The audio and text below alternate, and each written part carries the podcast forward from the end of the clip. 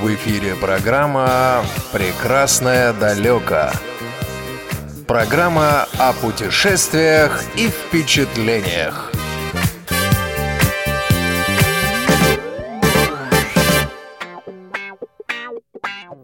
Дорогие друзья, доброго времени суток. С вами в студии ведущий Игорь Михайлов и звукорежиссер Дарья Ефремова. Мы продолжаем серию наших передач, и сегодня у нас на связи по скайпу из Санкт-Петербурга пара путешественников. Программист-разработчик навигатора Ориенс Максим Спиридонов и его невеста, председатель местной организации Московского района Юлия Рябкова. Здравствуйте. Здравствуйте. Здравствуйте. Темой нашего сегодняшнего выпуска станет Германия, но поскольку наши гости добирались туда через Латвию и Эстонию, мы немножечко поговорим и о Прибалтике. Э, итак, Максим, то путешествие, о котором сегодня пойдет речь, вы предприняли прошлым летом. Расскажите, пожалуйста, что послужило импульсом для принятия такого решения? Если не ошибаюсь, это стало первым вашим совместным серьезным путешествием. Да, это действительно было первое путешествие. Мысль эта нас посетила еще зимой, прогуливаясь как-то вот вечером по нашим уютным улочкам. Мы размышляли, как бы нам провести отдых. То есть мы рассматривали либо это морской, там какая-нибудь Турция, Тунис, еще что-нибудь, либо же это европейский отдых. Но тогда у нас логика была простая, что в Европу мы поедем летом, а на юг зимой. Вот, в итоге мы поехали э, в Европу.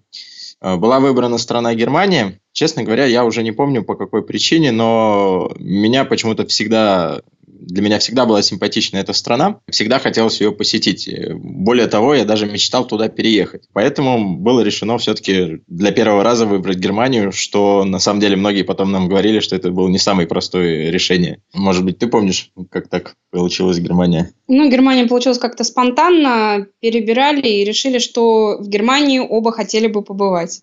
Понятно, вкусы совпали, но вы поехали туда через Прибалтику. Расскажите, как так получилось, и немножечко о пребывании своем в Прибалтике. Ну, получилось все достаточно просто. То есть э, наш отдых совпал, собственно, с чемпионатом мира. Соответственно, перемещения по стране и выезды за нее были весьма дорогими. Чемпионат мира по футболу, проходившем в России. Да. Угу. Да. Вот, поэтому мы решили, что через Сталин заезжать в Берлин будет гораздо дешевле, ну и, соответственно, больше удовольствий, потому что больше стран, больше городов получится посетить. Даже с учетом дороги в Таллин и пребывания в Таллине, все равно вышло дешевле наше путешествие. А, туда мы добирались, собственно, автобусами. Первый раз тоже проходили границу сами, Э, ну, мы сначала решили следовать за людьми, э, но потом там нашлись энтузиасты, которые, в принципе, нам помогали проходить границу. Но мы не первый раз уже проходим границу, мы решили, что самое удобное это, пожалуй, будет поезд. Потому что там к тебе зашли, подошли, все проштамповали и ушли. Как бы. Самому тебе там не надо перемещаться, там, выскакивать из этих автобусов. Причем, как правило, на границе ты входишь в одну дверь, выходишь в другую, поэтому там э, квестовых ситуаций вполне достаточно. Но вам вот. не тревожно ну, было ехать без сопровождающих? Э, насколько я понимаю, остатком вы не располагаете оба, или я ошибаюсь? Нет, нет, нет, нет. Остатком мы не располагаем, и нам было очень тревожно. Я вот со всей силы переживал. И тревожно нашим родственникам, очень боялись отпускать, боялись, что мы не вернемся, но все прошло хорошо. Да, знакомая история. все, все прошло замечательно, да. Ну, было очень тревожно, особенно вот накануне, когда вот ты начинаешь там вот это вот на чемодане сидеть, комнату шагами мерить и проверять, там, ничего ли ты не забыл. А, но вот в этот раз все прошло хорошо. Вот дальше будет там гораздо интересней. Но вы пользовались вот. услугами туроператоров же, да? Наверное, вы договаривались? Нет, нет, нет, сами. нет. Мы, это был дикий отдых, так называемый. То есть мы, собственно, бросили клич в социальных сетях, там, ВКонтакте, Фейсбуке, собственно, написали мотивационное письмо, то есть э, написали, кто мы, то, что мы там незрячие путешественники, едем вот в вашу страну, в ваш город, и если кто-то там желает э, с нами познакомиться, показать нам свои города, то мы будем рады а, ну, на такую помощь. Ну, также рассказали, для чего, зачем путешествуют слепые, чтобы не возникали эти стандартные вопросы, чтобы человек из одного письма уже получил ответы на все свои вопросы. И откликнулось достаточно много людей, которые приняли участие в нашем путешествии. И это было очень удивительным, потому что это был первый опыт, и у меня были некоторые сомнения на этот счет.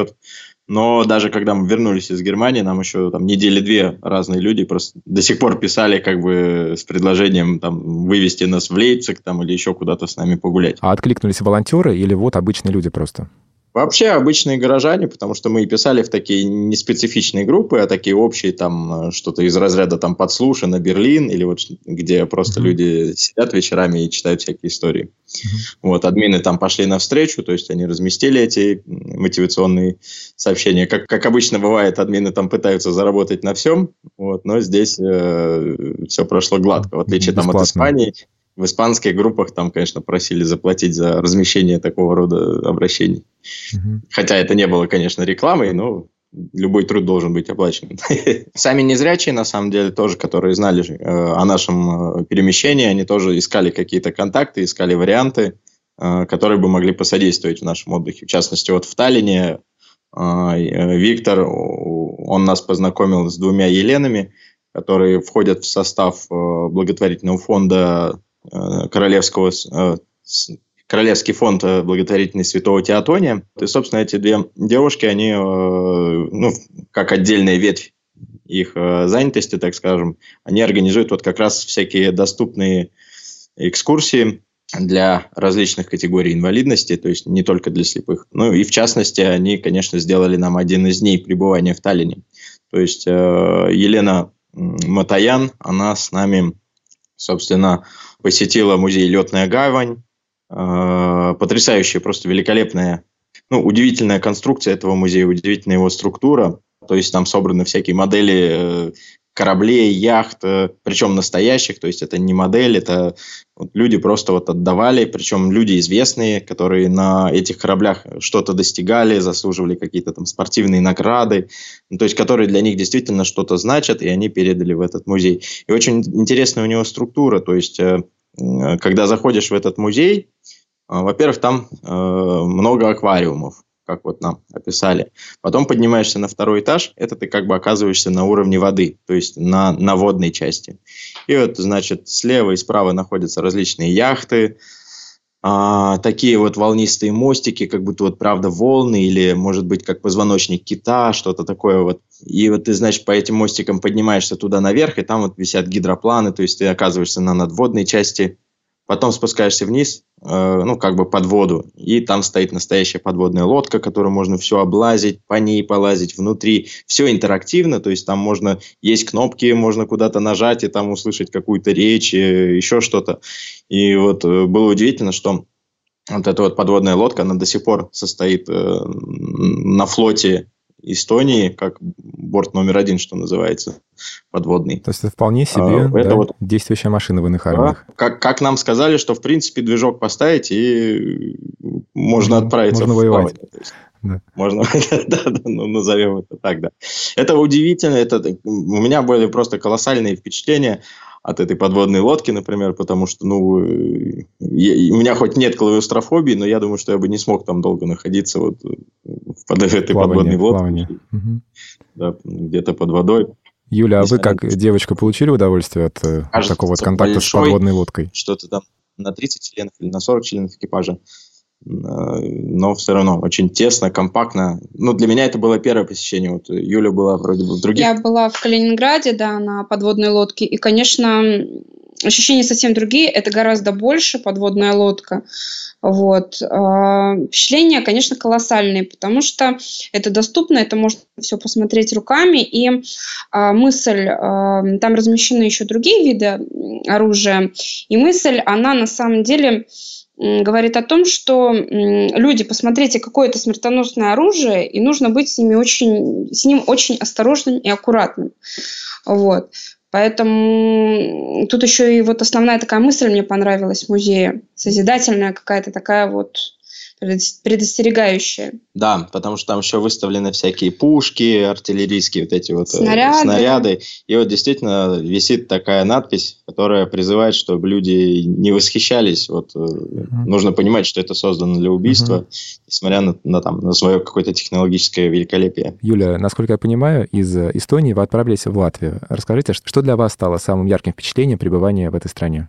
Мне очень понравилась Латвия понравился старый город. А, мы очень много по нему пешком прогулялись. Нам описывали а, его самобытность, вот эти вот а, крыши черепичные, яркие, все дома разные, очень интересная у них архитектура, что-то можно было подойти руками ощутить, тот материал, из чего сделано здание, какие-то двери старинные встречались нам, мы даже не знали, куда они ведут. А, интересно было, очень интересно, очень интересно нам описывали крыши, на которых а, различные скульптуры, кошек. А, в общем, это было очень интересно, незабываемо. Если сравнивать э, с Сталином, немного похожи эти скажем так, старые части городов, вот. А, но в то же время есть небольшая разница.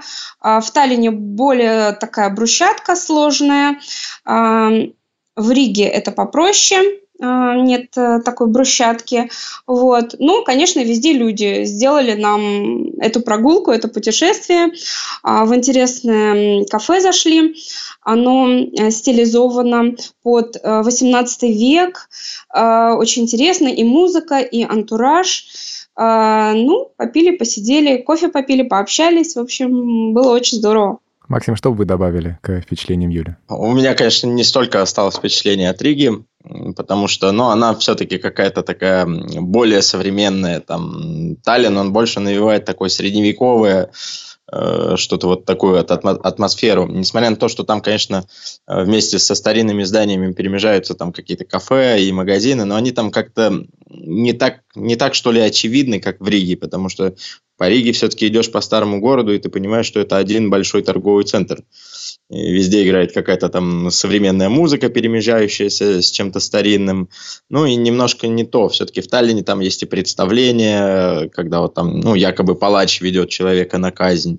Э, Все это костюмировано, и ты понимаешь, что ты находишься как будто бы в театре. Вот, и переместился там лет на 300 назад. Рига, она все-таки немножко посовременнее такая. Она, ну, там как-то вот более ближе к нашему веку, наверное. Дальше вы отправились в Германию. Расскажите поподробнее об этом. На поезде, на самолете, как вы добирались? В Германию мы добирались на самолете. Это было тоже довольно интересно, потому что я увлекаюсь самолетами, мне очень нравится авиация, и вот как раз была возможность пролететь на одном из первых, одном из молодых самолетов, э, новом самолете, который там ему еще год вообще не конкретно этому самолету, а именно этой модели. Вот. Э, было интересно, ну и приятно даже, что я там оказался, потому что в России пока что так, такой авиации нет. А он вот, чем-то там... отличался для вас, как для пассажира? Что там было такого и что это за он, модель? Да, да, это был Bombardier CS300, причем он сделан вместе с компанией Bombardier канадской и вместе с аэробусом, то есть это такой гибрид двух, двух гигантов на самом-то деле. Вот, его еще называют аэробус А220, но по факту как бы он создан двумя крупными игроками. А, для нас он отличался тем, что у него немножко другое расположение мест. То есть у него с одной стороны три места, с другой два. И вот там, где два, очень приятно лететь со своей девушкой. Потому что ты там понимаешь, что никого нет посторонних. Вот. Ну и было его, ну, интересно, вот какие в нем ощущения. Ну, он на самом деле что-то между Боингом и Airbus. То есть э, известный факт, что Боинг, он немножко такой пожестче, он как мужик. Э, вот, Airbus, он такой очень плавный все движения у него плавные, почти незаметные, а вот, вот этот самолет, он что-то между. Между это было и тоже очень Понятно. Да, да. Это Современный было тоже европейский таким, самолет. Приятным было дополнением, да. А вы пользовались вот, собственно... службой сопровождения э, в аэропорте? Да, это... да, угу. да. А, собственно, интересные вещи с языком, а, ну, немножко о нашем знании языка, да, то есть я так более-менее свободно читаю техническую документацию на английском языке, вот. Ну и процентов 70-80 э, понимаю, что мне говорят. Но вот ответить, вот этот вот дурацкий порог в голове, да, когда тебе кажется, что сейчас я скажу какую-то глупость, вот, э, и буду выглядеть не очень в глазах другого человека, но он, как правило, начинает проходить через там день-два, когда ты начинаешь, появляешься в этой среде, и ты уже начинаешь более-менее свободно разговаривать, не стесняясь, и причем тебя подбадривают, и тебя понимают, и, и ты понимаешь, что тебя понимают, то есть ты, в принципе, это все правильно говоришь, но вот есть такая вот вещь. И, собственно, как раз английский язык включился, собственно, уже в аэропорту, когда везде нас по, с нами по-русски, вот в аэропорту уже, соответственно, служба сопровождения заговорила на английском. Вот, э, нам что-то там говорили, мы на что-то говорили окей, соглашались, э, куда-то нас вели, в принципе, все было хорошо. В, Берлине уже стало интересно, то есть э, нас встретили, ну и, как правило, там начинают спрашивать, какой у вас там багаж, как он там выглядит. Вот, он у нас такой армейской защитной окраски. И что-то у меня вот вылетело из головы, как это сказать, вот совсем. Ну и тут Юлина смекалка, в принципе, нас спасла. Вспомнила слово «хаки», международное вполне себе. А вот что интересно, они его не поняли. Вот Хаки я... они не поняли. Они... Мы я... сказали Color армия, они все поняли. Да, да, да. Потому, вот у меня и было смятение, почему хаки не понимают. Я еще как бы потом вот уточнил у, так сказать, носителя английского, они сказали, что должны были понять, странно, что не поняли. Вот. И, соответственно, дальше нам нужно было ехать в аэропорт, ой, в, этот, в отель. Ну, здесь по классике просто. Мы, опять же, там, Юлиной смекалкой достали ваучеры, отдали им с распечатанным названием, адресом, они уже передали водителю. Потому что они не понимали, как мы произносим название отеля, были какие-то разночтения, поэтому мы решили, что лучше показать ваучеры. Ну, если уж они хаки не да. потянули слово, то да, лучше было показать документы. Ну, либо мы так плохо говорили. Слово хаки. Ну, вот э, с акцентом. Немецкое название улиц – это вырви язык, как бы, на самом-то деле. Да-да-да. Это кажется, что там, в принципе, все легко, но когда начинаешь вот это вот шпряхание, вот это вот, ты где-то у тебя первая часть предложения начинает в голове теряться. Да-да-да. Вот. И, значит, приехали в отель, там тоже была довольно забавная ситуация. Мы приехали немножко раньше заселения, и нам нужно было, собственно, оставить багаж для того, чтобы пойти куда-то позавтракать. Вот. И здесь вот опять я очень сильно переживал, что нужно сформулировать и не сказать какую-нибудь ерунду, чтобы наш багаж не выкинули. Ну, подумать, что мы просили его выкинуть. Вот. Посмотрел в Google Translate, ну, все правильно, все хорошо. Покурили, зашли, и нам администратор говорит так, четенько, здрасте на русском. Вот. Mm-hmm. И это было приятно, Приятная это прям гора с плеч. Да. да. Вот, отель был очень хороший. Э, ну, прям он, он стоил, как и везде, в принципе. То есть, это там 3-3,5 тысячи. Но я не знаю, этот отель должен быть ну, раза в два, в три, может быть, дороже, потому что очень такие номера солидные, питание, ну, вот лучше, наверное, я еще не встречал. Там вот мы пошли завтракать, там, ну, по-моему, вот голодный никто не останется. То есть, кто любит посытнее, вот те картошечка, сосисочки, там омлет, каша, йогурт и смузи. Там, там просто уровень э, еды, то есть там сыры э, итальянские хорошие, и с плесенью, и разные твердых сортов. Вот это удивило. То, то есть там были деликатесы. Угу. То есть шведский стол, и там есть сыр с плесенью. Да, есть деликатесы, даже арбуз был. Вот отель потрясающий, конечно. Хотя стоит вот три с половиной тысячи как бы на сутки на двоих. Удивительно. Но это была приятная такая плюшечка. В принципе, это, наверное, было последнее, что было приятной плюшечкой. Дальше были неожиданности. Переходим, давайте к ним перейдем. Да, ну, собственно, в Германии вот Берлине нас встретил Михаил, с которым мы предварительно в соцсетях познакомились. Э, его отпустили с работы, когда узнали, что едут слепые путешественники из России. Здорово. Ему сказали, что, чувак, мы тебя отпускаем, оплачиваемый день, едь, показывай, так, чтобы люди остались довольны. Супер. Вот. Ну, Михаил просто вот ему 150 баллов, что называется. Он за нами приехал, с нами пробежался по центру Берлина, там вот эти Бруденбургские ворота, значит, э, Берлинская стена, э, еврейские вот эти вот, э, как они называются, мемориалы или что оно там такое, плиты. Также рассказал вот о жизни, то, что, ну, как вот начались вот эти вот мировые проблемы, уже, ну, пропала вот эта вот комфортность, уютность, вот этой безопасность европейская. Он говорит, что как бы мы-то, мы-то этого не видим, он говорит, что а вокруг люди уже много там, ну, неопрятно одетых людей или там идущих, там, пьющих пиво, ну, вот, что-то вот То такой есть... вот культурный вот эта вот э, вещь, она начинает э, пропадать. Раньше такого не было, а связано это с чем? С э, ну, беженцами? С беженцами, да. да, вся площадь, э, везде сидят беженцы. Так, даже некомфортно, честно сказать, потому что они как-то так пытаются взаимодействовать э, с прохожими. Что-то кричат. Э, да, ну, неприятные ощущения. Их очень много, просто очень много. Вся площадь, они там сидят, видно, там живут, здесь же, на улице. Это некомфортно, конечно. Для вас было да. некомфортно, а местные совершенно не в восторге, видимо, от этого. Конечно. Да. Также вот он рассказал там о том, э, ну, известные такие вещи, что там немцы, они очень занятые, у них нет такого, что вот э, звонишь там, я через час буду, давай вечером встретимся, как бы там так не прокатит. Вот, э, у них совершенно другой менталитет, им надо много работать, редко они там встречаются, мало готовят, и, честно говоря, кухня мне их не зашла. Не понравилось, там как-то вот наесться можно, но без, э, без не получая вот какого-то вот удовольствия от еды, от того, что она вкусная. А, ну, как, там, а как же в отеле шведский стол? Ну, это с этим не поспоришь, конечно. А вот в кафе а, все кафе. какое-то соленое, жирное. Ну, чисто правда, чтобы вот насытиться, утолить голод. Мы вкусно поели в Германии только в аргентинском ресторане. Там было, да, там было А в кафе все-таки претензия какая, что соленое, жирное? Из Берлина, собственно, мы отправились во Франкфурт, даже самолетами, локост компания EasyJet. Удивительно, насколько там высокий уровень обслуживания, хоть это как бы бюджетная авиакомпания, но вот уровень обслуживания там, конечно, на высоте. Они очень учтивые, очень вежливые, показали, где кнопки вызова, где что лежит, все рассказали. А, ну и там тоже удалось провести первую покупку на высоте 10 тысяч, когда мы покупали там кексы с кофе прямо на борту. Это тоже было интересно. Пейпасом очень здорово, очень удобно и необычно как-то для русского человека. Да. Вот.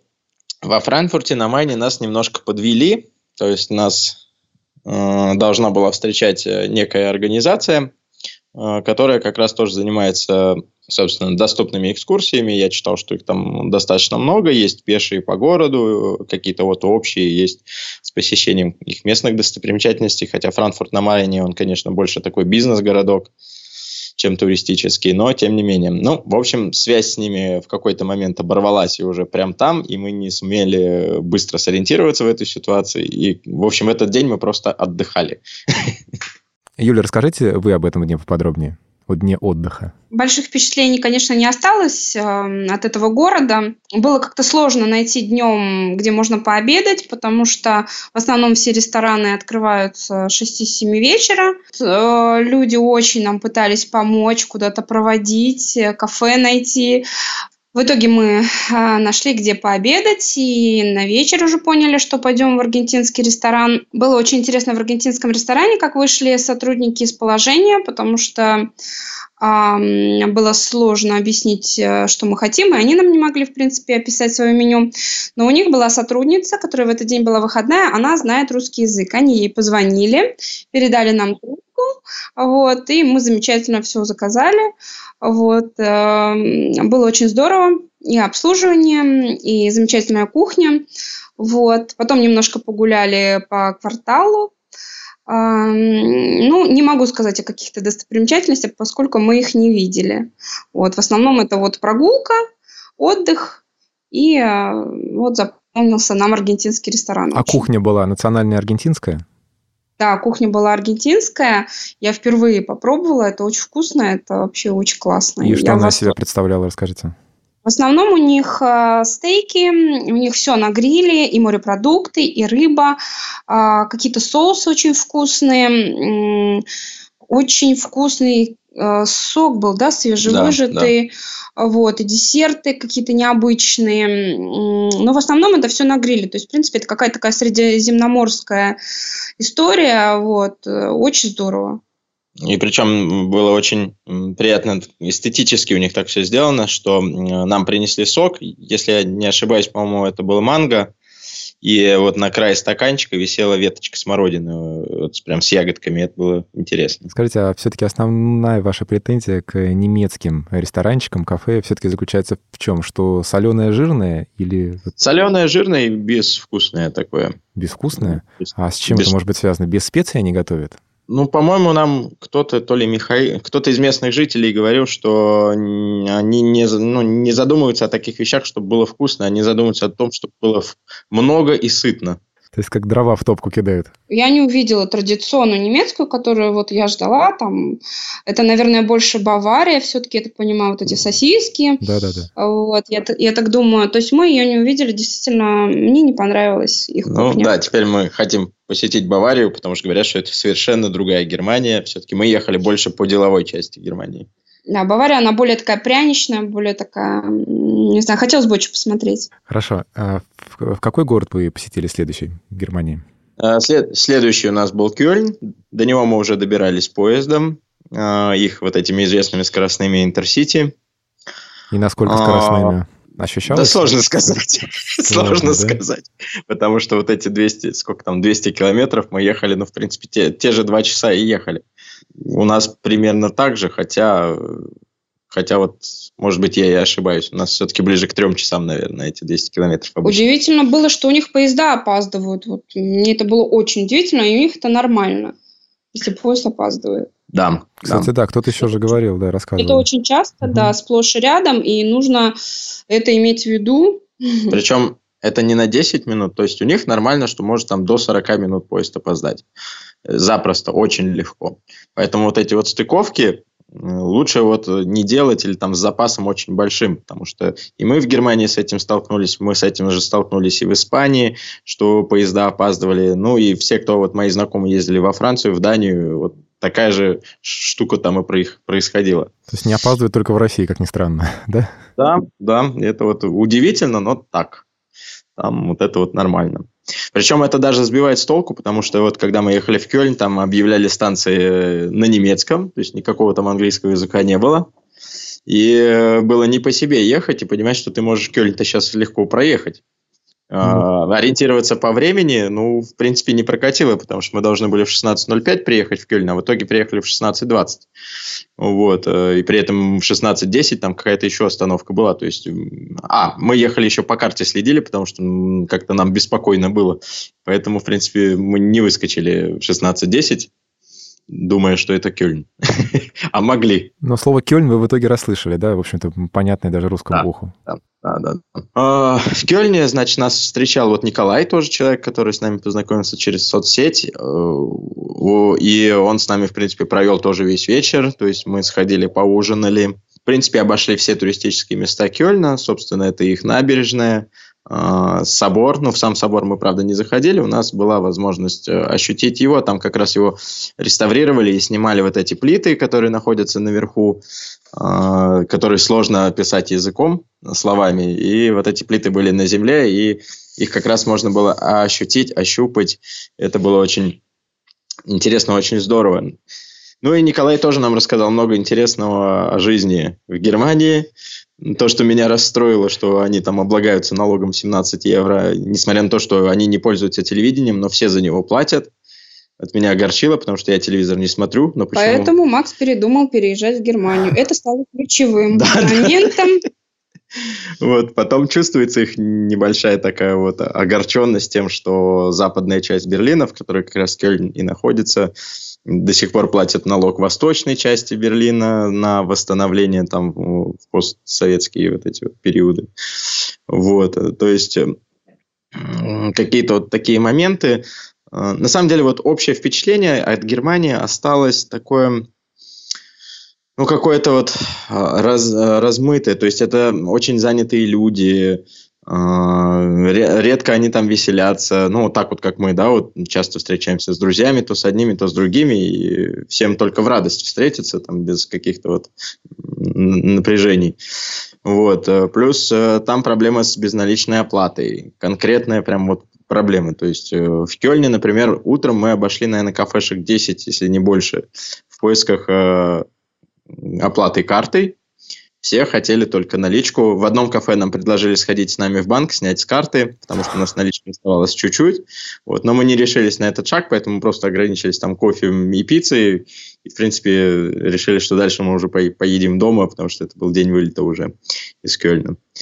А, и это нужно учитывать, потому что местные жители, ну, это Николай Михаил, они э, все говорят, что с безналичной у них действительно есть э, такой момент, потому что они получают зарплату на какую-то специальную карту, то есть они получают зарплату на карту, и все с нее снимают деньги, все ходят с наличностью. Я не помню, как он это точно объяснил, ну, примерно как-то так. Потом с интернетом тоже 4G. Вот мы жалуемся, что вот у нас там где-то в каком-то квартале не ловит. Там, в принципе, не ловит. Вот как только город заканчивается, уже вот никакого 4G и даже 3G нет. То есть там с трудом Edge тянет. И вот ты там между городами еле-еле что-то там можешь сделать в интернете, как-то что-то посмотреть. То есть вот этот миф тоже разрушился в голове, что там все покрыто интернетом. Да, очень странно. Действительно, миф. Мы тут все так и думаем. По поводу Кёльна тоже вот э, случился такой досадный косяк, что захотелось немножко романтизма. И когда я выбирал отель, э, я, я выбрал отель, э, собственно... С конюшней. С конюшней, да. Как мне это прозвучало. Там здорово, там конюшня. Вот, можно будет там с лошадками пообщаться. Но это просто здание бывшей конюшни, переделанное под отель. Называется он отелем, но это хостел. А, есть номера в основной части здания, то есть заходишь, ресепшн, можно подняться на второй этаж, я туда поднималась, а там все очень красиво, замечательно, наверное, там хорошие номера, потому что там хороший ремонт в уборных, хороший ремонт в коридорах, и, наверное, и номера там прекрасные. У нас припроводили э, в соседнее здание, то есть нужно обогнуть здание, уйти в другой корпус совсем. Ключом там открыть Ключом дверь. открыть дверь полностью вот дверь в отель открыть, а, зайти туда по каким-то, ну, в общем, это была, по-моему, коморка Гарри Поттера, по каким-то жутким ступеням, вот они такие очень опасные, почти винтовые, какие-то непонятные. Вот, удобство на этаже. В общем, это, это просто ужасный отель. Вот, номер микроскопический. Только кровать, умывальник, по-моему, я даже не помню, была ли там тумбочка. Вот, и, в принципе, места нет. Там еще идет ремонт, то есть в 6 утра у тебя в окне строители. В принципе, можешь с ним поздороваться. Вот. Вот отель, конечно, ужасный. А почему вас поселили вот так вот на отшиб в это здание эксклюзивное? Видимо, те номера были заняты. Видимо, в главном корпусе там может быть какие-то ну, премиум класса или люкс класса. Вот. А я покупал, ну, в принципе, все отели, на мой взгляд, стоят одинаково, примерно там 3,5 и 4 тысячи в сутки. Вот. Я никак не ожидал, что это окажется хостелом. Они еще попросили залог, даже боялись просто оставлять залог, что его потом не вернут. Но вот с нами был Николай, он оставил свои права, сказал, что ему не жалко их, поскольку перемещается на велосипеде.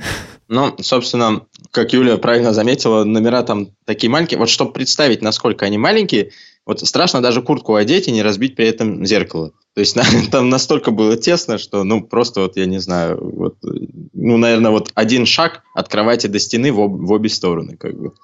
Там, по-моему, даже лежа в кровати можно вот руки помыть в раковине.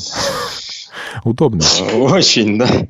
И я вот до сих пор никак не могу понять, почему это называется отель, а не хостел. И что неприятно, что вот э, там э, вот наш корпус вернее, наш э, номер относительно собственно, отхожих мест как-то под каким-то углом находится, что, в принципе, у нас все было слышно через окно, что там происходит, что там человек вздыхает, кашляет, зевает, и при этом еще делает свои дела, но это кошмарная ночь была. Это было что-то нечто. И вот в этот момент было, на самом деле, два момента, когда очень захотелось домой это когда, ну, первый момент, э, он такой небольшой, а, случилось отчаяние, когда мы в Таллине разбили свой GPS-навигатор, и э, тут у нас закралось некоторое сомнение, стоит ли продолжать сие путешествие. Потому что все-таки вот э, отдельное устройство, отдельный навигатор, он, конечно, выигрывает перед там, любым приложением. Ну, потому что приложение – это все-таки приложение. Это задействуется смартфон, который там разряжается и все такое, а нужно быть на связи, ты же там фотографируешь, ну и мало ли что. Нужно быть на связи. Вот, поэтому отдельный навигатор, он, конечно, выигрывает, ну и функционал у него гораздо шире, там, чем у любого другого приложения. И вот здесь мы немножко подрастроились, конечно. Вот, пытались его чинить в полевых условиях, я там звонил нашим инженерам, чтобы они меня как-то направили, но ничего хорошего из этого не получилось, он очень сильно поломался. Был не только сломан навигатор, а, значит, я свой смартфон утопила, уронила в воду, а там треснутое стекло. А это был единственный смартфон, на который мы можем фотографировать, поскольку у Макса на смартфоне не работает экран вообще. Ну, в смысле, не показывает. Ничего не показывает. Сенсор работает, но не показывает. Вот, поэтому могли снимать только на мой телефон, но к счастью, мы его просушили, и он работает. Смогли все-таки все фотографировать. Э, ну и как-то так иметь хотя бы полноценный один смартфон. А, да, что забавно, что это все произошло в один день. То есть утром мы разбили навигатор, погрустили полчасика, поехали гулять в город, а вечером уронили телефон в воду. Так, а и при... вот здесь у нас уже закралось серьезное сомнение, а что будет дальше? Вот что дальше-то делать? А приложение навигационное у Юли было на телефоне? Или вообще остались без навигаторов? Хоть даже в Не, в итоге, мы использовали, в итоге мы использовали Google Maps на моем смартфоне. У меня как бы он на экране ничего не отображает, но сенсор работает. А мне сослепу, в принципе, ничего и не надо. Как Имеется бы. в виду, что да, с этого смартфона сфотографировать невозможно, если кому-то его передать из зрячих. Угу. А так использовать мы можем. Ну, вот фотографировали на мой телефон, вот, он остался жив, он это пережил, но мы, конечно, очень подрастроились э, и уже даже думали, не вернуться ли обратно. На самом деле очень хорошо, что мы поехали дальше э, в Латвию, поехали в Германию, потому что это первое путешествие самостоятельное, полностью самостоятельное, и оно дало такую уверенность для следующих путешествий, а, и уже было понятно, как все пройдет, как мы будем со службой сопровождения коммуницироваться, как мы будем перемещаться, вот, и все какие-то там такие проблемы в плане того, что мы сломали навигатор, в процессе решились, то есть мы смогли на смартфоне воспользоваться, вот, и, в принципе, отдых это нам не испортило, но это самое переживательное было такое путешествие, то есть последующие уже были проще, мы так не волновались. Вот самое главное подготовиться к путешествию, может быть найти вот так же, как мы искали в соцсетях людей, которые покажут город, потому что путешествие э, незрячего человека это не просто приехать, почувствовать атмосферу, попробовать кухню, но ведь хочется знать, как выглядят какие-то достопримечательности, пообщаться с людьми, которые там живут. На самом деле это было очень интересно. А, люди рассказывали какие-то такие вещи из жизни, очень интересные, забавные. Вот, кстати, в отличие там, от э, гида, с обычными местными жителями гораздо интереснее, потому что они рассказывают именно не информацию для туриста там показать, да, как вот у нас весело тут и хорошо, а они рассказывают именно о своей жизни, вот как они ее видят, какие-то свои вот эти вот семейные хлопоты, быт, э, там законы, согласны они со своими законами или нет. То есть Просто это очень-очень было интересно. Что еще рассказали интересного момент... о жизни как раз Михаил и Николай, те ребята, с которыми вы путешествовали? Вот как раз такого потаенного, национального. Ну, вот, как я уже говорил, что они там все заняты. Причем вот и Михаил, и Николай, они как бы туда приехали, э, когда еще были детьми. То есть, они прожили там по 15-20 лет. То есть, в принципе, их уже можно назвать, наверное, я думаю, немцами. То есть, ну, за такое количество времени можно привыкнуть к местным там законам, реалиям, темпу и так далее. Вот. Но у них чувствуется какая-то вот такая тоска, что эх, вот так вот, как в России, ты не погуляешь, ты не отдохнешь. Они очень, относятся, очень серьезно относятся к будущему. То есть, э, когда они, они думают о о, ну, о том, чтобы получить высшее образование, о том, чтобы заработать себе на пенсию. У нас никто об этом не думает, у нас начинают думать там лет в 55, в 60 там где-то, да, что mm-hmm. вот, э, ну, все думают, что будет пенсия маленькая, да, а там уже в 20 они понимают, что надо работать на пенсию, и они очень сильно трудятся.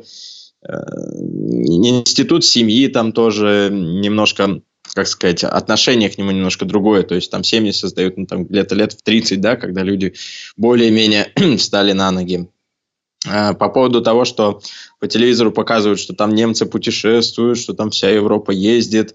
Они говорят, ну просто они занимаются следующим путешествием после того, как приехали из этого. То есть они вот в июле куда-то съездили и сразу работают над путешествием в следующем году начинают там либо брать кредит, э, покупать путевки по ранним бронированиям, когда они еще копейки стоят. И они они в основном бы... копят. Вот они прям на отпуск прям копят заранее, планируют очень долго. Да, и как бы вот это вот им позволяет, собственно, жить и путешествовать. То есть не так, как вы гуляли по Питеру, а поехали в Германию, а поехали. Да, да, да. Все совершенно Примерно так. Хотя мы тоже готовились. Но серьезно мы начали готовиться где-то за месяц, наверное, до поездки, вот, чтобы вот прям... Ну, это серьезно, это серьезно.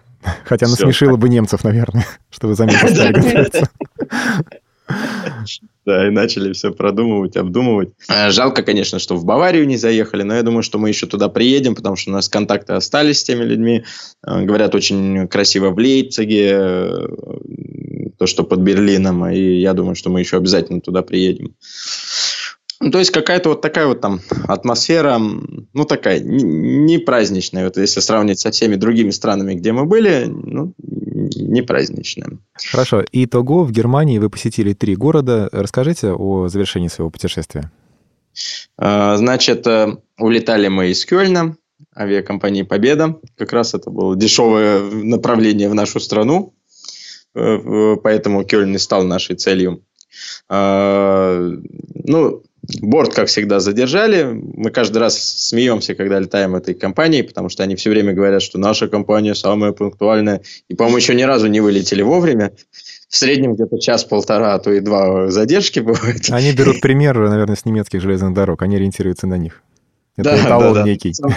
Самое главное, что это вызывает улыбку, как бы, ну, такая, типа, пошутили. Но мы очень нервничали, нас долго не сажали на самолет. То есть служба сопровождения нас посадила, в самом конце нас забрала, когда уже все прошли досмотры, регистрацию и так далее. И, конечно, мы очень переживали, точно ли нас заберут, точно ли про нас помнят. Вот это был такой момент, но у каждой авиакомпании свои правила, когда они сажают э, службы сопровождения людей. Да, потому что там нас на борт сажало не представители аэропорта, а именно представители авиакомпании. У нас был вылет, кажется, 18.50, а мы досидели до 18.30, и мы еще не прошли ни одной процедуры, и поэтому очень сильно нервничали, не забыли ли про нас, как бы, что мы там сидим все в зале, вот, а самолет сейчас без нас как бы улетит.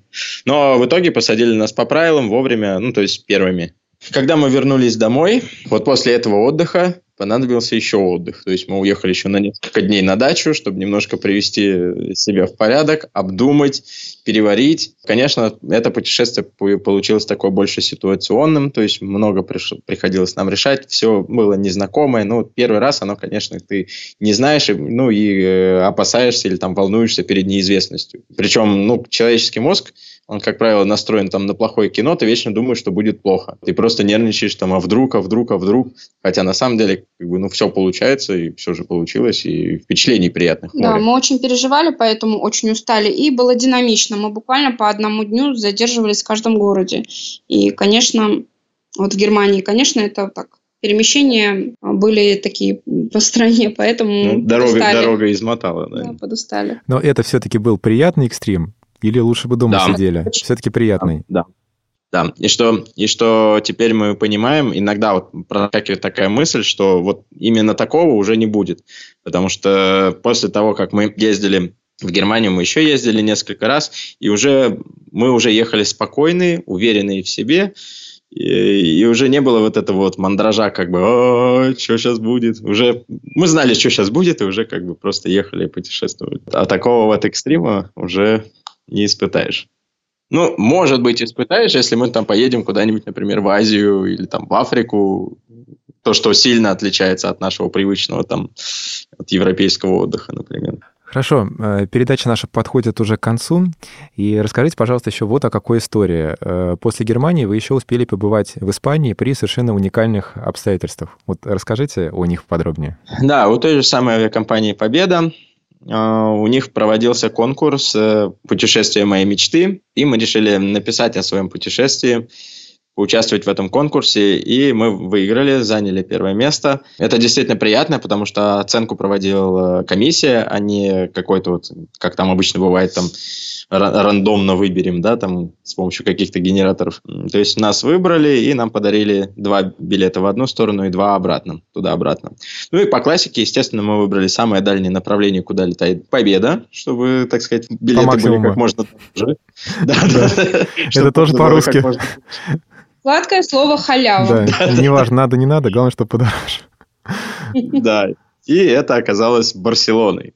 Но это еще была моя мечта съездить в Барселону. Я всегда вообще бредила, всегда хотела посмотреть на этот город, на эту архитектуру. Да.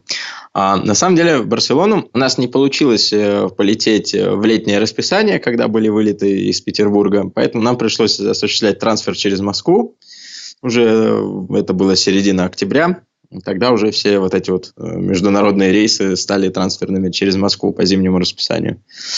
Вот. Ну и тут тоже есть небольшой лайфхак на на самом деле в том, что мы выбрали а, отель рядом с аэропортом в Москве, вот, потому что нам надо было там переночевать. И у этого отеля был бесплатный трансфер до аэропорта и обратно. Вот, то есть мы прилетели, mm-hmm. служба сопровождения нас посадила на этот автобусик, который за нами прислали из гостиницы. Ехать mm-hmm. там где-то минут семь. Мы приехали, заселились, поспали, позавтракали, и этот же автобусик нас привез обратно к аэропорту, где нас служба сопровождения снова забрала и отправила дальше в Барселону. Это очень удобно, когда вот такие пересадочные рейсы. Mm-hmm. Я думаю, что мы теперь будем искать подобные отели, чтобы не думать самому, а как там до него добираться. Удобно, когда тебя возят. Это действительно, что-то сразу в голову не пришло, чисто случайно где-то увидели трансфер. Ну и как впечатление от Барселоны, как каталонцы? Наверняка более горячие ребята, нежели бюргеры. Ну, во-первых, уже у нас было немножко другое восприятие этого путешествия, то есть мы уже ехали туда с улыбкой, с отличным настроением, ни по, по поводу, вообще ни в, как, ни в одной ситуации мы не переживали, мы уже знали, что английский там плохо знают, русский вообще не знают, и довольно часто там была такая ситуация, когда нам попадался только испаноговорящий человек, естественно, мы на испанском вообще даже один, два, три не можем сочетать. Вот. Такая вот вещь нам встретилась, например, на центральном вокзале, автовокзале в Барселоне, то есть, когда нам надо было взять такси, вот, я тоже спрашиваю, сколько стоит, и показываю ему пальцы, чтобы он на пальцах мне показал, сколько стоит. А он мне начал каждый палец, по-моему, называть. Он что-то уно, кварто, триту. Мы, короче, взяли Uber, там хотя бы написано, сколько стоит. Вот. Ну и что удивительно, что на, опять же, центральном железнодорожном вокзале в Барселоне служба сопровождения нам попался испаноговорящий. То есть нам приходилось твердить, что нам Жирона, Жирона, Жирона, нас как-то поняли, куда-то посадили, но мы в итоге доехали. А, от Барселоны очень приятные впечатления. Там, как я вот уже говорил, не сработала наша вещь, то есть в социальных сетях никто не откликнулся. А, ну и сами админы, конечно, хотели на этом зарабатывать, а мы, естественно, не хотели на это вкладывать. И, собственно, мы нашли Э, сайт, э, где есть объявления русскоговорящих гидов э, любого города, любого мира, то есть это их какая-то социальная платформа.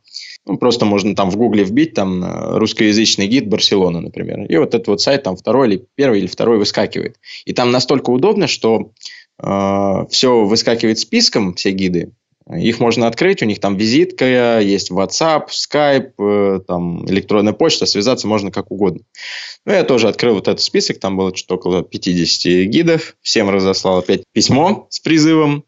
Вот, многие сделали скидки, э, Некоторые вообще бесплатно предложили с нами погулять. И вот в первый день в Барселоне как раз нам помогала гид, уже профессиональный, она была платная, но мы нисколько не жалеем, что мы ей заплатили, потому что она вот сделала этот вечер, она э, погуляла с нами, мы посетили там какой-то шоколадный... Шоколадный магазин, а, посмотрели а, центр города, и она так интересно описывала все здания, прям профессионально, как вот э, чтобы нам было интересно, чтобы нам понятно. Вот это и здания Гауди были очень интересные. Попробовали вот этот шоколад э, в очень известном шоколадном магазине в Барселоне. Она познакомила нас с кухней. Это, конечно... Тапас-бары. Тапас-бар, да, это, конечно, удивительно, это очень вкусно, можно попробовать все маленькими порциями, очень здорово, очень вкусно, очень интересно, красиво, а люди такие неспокойные, они улыбаются, если ты быстро пошел по улице, они удивляются, что-то случилось, они к тебе подходят, спрашивают, что у тебя случилось, может, что-то плохо, еще что-то, то есть надо ходить медленно, вот, конечно, я даже устала так медленно ходить, честно сказать, мы так не ходим в Питере. Мы все время куда-то несемся. У нас в Питере даже слепые так медленно не ходят. Вот. Они уже там днем стоят, зевают, что им надо закрывать магазин, у них сиеста, им надо поспать, отдохнуть. Э, потом, значит, ну, опять же, этому гиду спасибо, она нас успела еще и на море вывести, правда, мы приехали в тот сезон, когда уже появился холод, был сильный холодный ветер, и мы уже были в куртках, а когда мы уехали, там, по-моему, у них через 4 дня вообще снег пошел. Вот, то есть мы как-то так в интересное, в аномальное время попали, умудрились. Там для Испании это вообще что-то нонсенс, когда снег пошел. Ну вот как-то так получилось. Вот. И в Барселоне, кстати, вот случился вот этот вот критический косяк, когда мы прилетели, заселились в отель, хлоп-хлоп по карманам, а у нас нет банковской карты. Не так много. И налички не так много, да. И вот здесь вы выручили, что называется, современные технологии. То есть вот мы привязали карту Google Pay, и, слава богу, в, в Испании нет проблем с без, ну, вообще с безналичной оплатой. Это нас просто спасло, потому что мы везде платили вот безналом работал, поэтому карта была не нужна. В Жироне, собственно, нам помогал уже как раз человек, который откликнулся, ну, бесплатно. Она, правда, тоже гид, но провела для нас экскурсию абсолютно бесплатно. Жирона, она, конечно, ну, считается таким больше студенческим городком, там много университетов довольно известных. Вот. Э, но очень впечатлила, конечно, старая часть э, Жироны, вот этот вот центр с очень узенькими улочками, вот настолько узенькими, что вот не то, что там руки в разные стороны, там можно локти в разные стороны расставить, вот и ширина улицы. Еврейские кварталы, вот эти истории, конечно, они ну, даже угнетают, вот эти улицы угнетают, и такие удивительные, узкие-узкие улицы, вот руки не развести, и вверх еще ступени ведут, поднимаешься в верхний парк, то есть там наверху парк, такая смотровая площадка, очень странный город, удивительный, необычный, нигде такого не видели. Вот. Вообще, очень необычные впечатления. Да, они в целях экономии места э, строили вот этот вот э, центральную часть Жироны, они строили вертикально, то есть не расползаются вот эти кварталы, а друг на друге. И получается, что ты находишься в этих вот узеньких улочках, еще и над тобой там очень много как бы зданий находится. То есть у них все вот, они строили вверх, вот арку над, арка над аркой, арка над аркой, и вот все вот у них так вот сделано. Тоже интересно необычно, очень захватывающе так. Хорошо, Максим, Юля, время нашей передачи совсем уже близится к концу. Э, вместо одной Германии мы с вами сегодня попутешествовали сразу по четырем странам. И вот все-таки могли бы дать какую-то сравнительную характеристику, скажем, Германия относительно других всех стран. Плюсы, минусы. Вот по моим ощущениям, Германия вам понравилась меньше всего. Может быть, я не прав. Я бы не то, что сказал, что она нам меньше всего понравилась, просто мы не по туристической территории ехали. А вот все-таки Франкфурт на Майне, он такой более деловой. Это город банков, офисов и вот, пиджачков, что называется. Конечно, если бы мы были там в Лейпциге, Лейпциге или в Баварии, у нас были бы совершенно другие впечатления, совершенно... Я, я думаю, что именно так вот было бы, потому что все-таки Таллин, там Латвия, Испания, мы были как раз вот в туристических местах, вот то, что направлено на туриста именно. Берлин, ну, он больше показался вот как ну, как Москва, наверное. То есть, ну да, там вот есть музеи, есть какие-то достопримечательности, но нету вот атмосферы. Мы не смогли ее уловить. То есть, то, чтобы нас вот как-то вот впечатлило. Именно вот так. Юля, вы согласны? Что-то добавите? Да, вы знаете, я согласна полностью. Немножко, да, похоже действительно на наши мегаполисы, поэтому, наверное, нет таких больших впечатлений. Ну и э, немножко э, как-то кухня нам не понравилась. Было очень интересно общаться с теми, кто нам помогал, Михаил, Николай. Вот. Э, Кёльн понравился, потому что очень красивый собор, потрясающий Кёльнский собор. Вот. Конечно, очень понравился, но мало достопримечательностей э, в Кёльне. Э, но все равно впечатления очень большие. Красивая набережная консерватория у них находится. Вот. Э, ну, в общем, как-то так. Ну, резюмируя, я бы вот еще хотел сказать, что если вдруг кто-то там соберется в Германию, нужно учесть, что налички нужно брать побольше, русский язык там встречается, особенно в Берлине его довольно-таки много. А, интернет заканчивается вместе с городом, даже можно понимать, где город заканчивается. Интернет кончился, все, город кончился. Вот. А, в целом, в целом, ну все как везде, то есть ну, тут добавить, наверное, особо нечего. Единственное, что еще светофоры там такие довольно необычные, то есть э, они много где звуковые, но нужно, чтобы он зазвучал, нажимать кнопку. То есть ты можешь стоять, машина остановится, и ты будешь не понимать, то ли переходить, то ли не переходить. Он на самом деле показывает разрешающий сигнал тебе. Но вот чтобы услышать вот это вот пиликанье, надо нажать кнопку, то есть сказать светофору, я тут слепой, попищи мне. Люди очень помогают дорогу переходить, а, помочь найти какое-то кафе. Люди очень помогают. Помогают даже, несмотря на то, что там не знают английского, как-то пытаются понять нас, объяснить нам, проводить. Э, это очень приятно. Они настолько доброжелательны. Вот. Да, в общем, не надо бояться путешествовать. Люди там ждут. Они открыты, они готовы помогать, они хотят помогать. И вот здесь даже, если вот кто-то, например, совсем не знает английский, здесь даже немножко печально, потому что они хотят общаться, они готовы общаться, они хотят рассказать. А вот мы ехали в такси, и нам мужчина рассказывал о том, что мы проезжали мимо, что он вокруг нас, то, что там река, а, там дом, где кто-то жил. То есть они хотят общаться, они готовы открыты. Хорошо, Максим, Юля, спасибо большое, что согласились принять участие в нашей передаче. Спасибо за уделенное время, за интересные истории. Удачи вам в ваших будущих путешествий. Я думаю, они обязательно сейчас состоятся. И, возможно, до новых встреч в наших следующих выпусках. Спасибо большое. Да, большое спасибо. Спасибо. Все, до свидания. До свидания. А я напоминаю, что у нас сегодня в гостях была пара путешественников, программист-разработчик навигатора Orients Максим Спиридонов и его невеста, председатель местной организации Московского района Юлия Рябкова. А эту передачу для вас провел ведущий Игорь Михайлов. До новых встреч на Радио ВОЗ. Вы слушаете Радио ВОЗ.